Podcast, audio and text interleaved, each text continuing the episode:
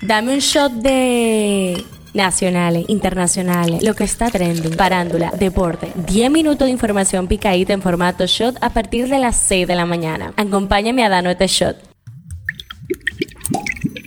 Buen día, feliz martes 22 de agosto, soy Gabriela de la O y esto es el Shot Diario, el tema que está caliente aquí. Los partidos Revolucionario Dominicano PRD, la Liberación Dominicana PLD y la Fuerza del Pueblo FP anunciaron este lunes un acuerdo para formar la alianza opositora Rescate RD. Las tres organizaciones políticas anunciaron al país la presentación de candidaturas comunes senatoriales como cuatro provincias, Barahona, Mayor, Hermanas Mirabal y La Romana. Esta última solamente PLD, PRD.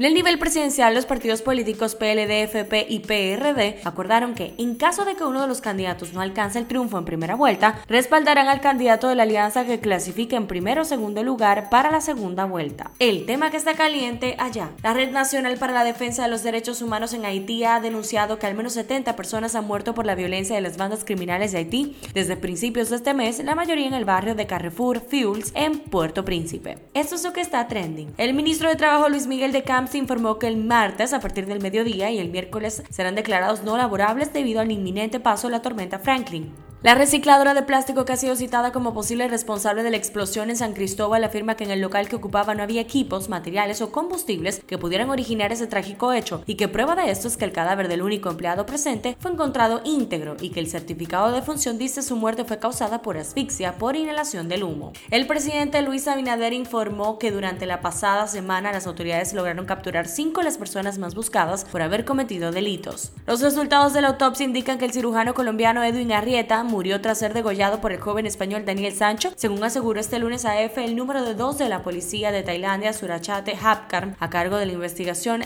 del crimen cometido el pasado 2 de agosto. El gobierno dominicano informó este lunes que inició la entrega de las contribuciones económicas a los familiares de los fallecidos en la explosión ocurrida en San Cristóbal la semana pasada, en la que murieron más de 30 personas. Las entregas de los recursos, que ascendieron a 1.4 millones de pesos, se realizó en privado y corresponden a 50 mil por cada afectado.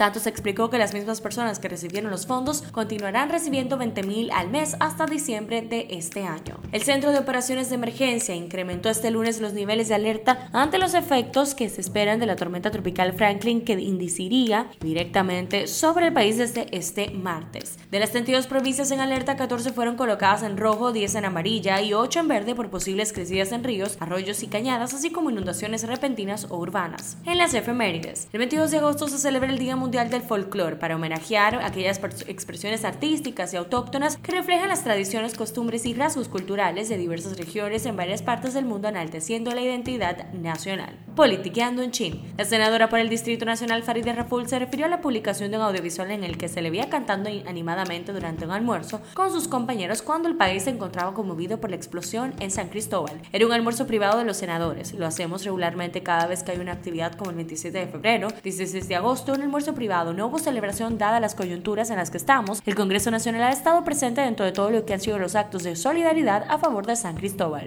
Hablando un poco de salud. El Departamento de Salud de Florida ha contabilizado en lo que va de año un total de 26 casos de personas infectadas por la peligrosa bacteria Vibrio vulnifucus, conocida como la devoradora de carne, cinco de los cuales resultaron mortales. La Vibrio vulnifucus es una bacteria que se encuentra en el agua de mar cálida y salobre que puede ingresar al torrente sanguíneo a través de cortas a rasguños recientes, indicó el Departamento de Salud de este estado sureño. Un shot deportivo. La dominicana Marilady Paulino se confirmó una vez más como favorita a los 400 metros del Mundial de Atletismo en Budapest, clasificándose este lunes a la final con el segundo mejor tiempo de la ronda 49.54.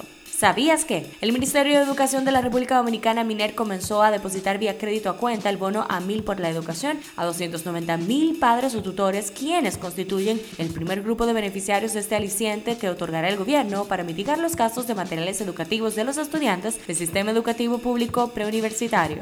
Cifra del día, 200 mil. La fianza de Donald Trump se fijó en 200 mil dólares en el caso de Georgia que acusa al expresidente de conspirar para revertir su pérdida electoral del 2020, según documentos judiciales presentados el lunes. Este shot llega a ustedes gracias a Lina Mazorca. Esto ha sido todo por el día de hoy. Recuerden seguirnos en nuestras redes arroba Media para más actualizaciones durante el día. Nos vemos cuando lo escuchemos.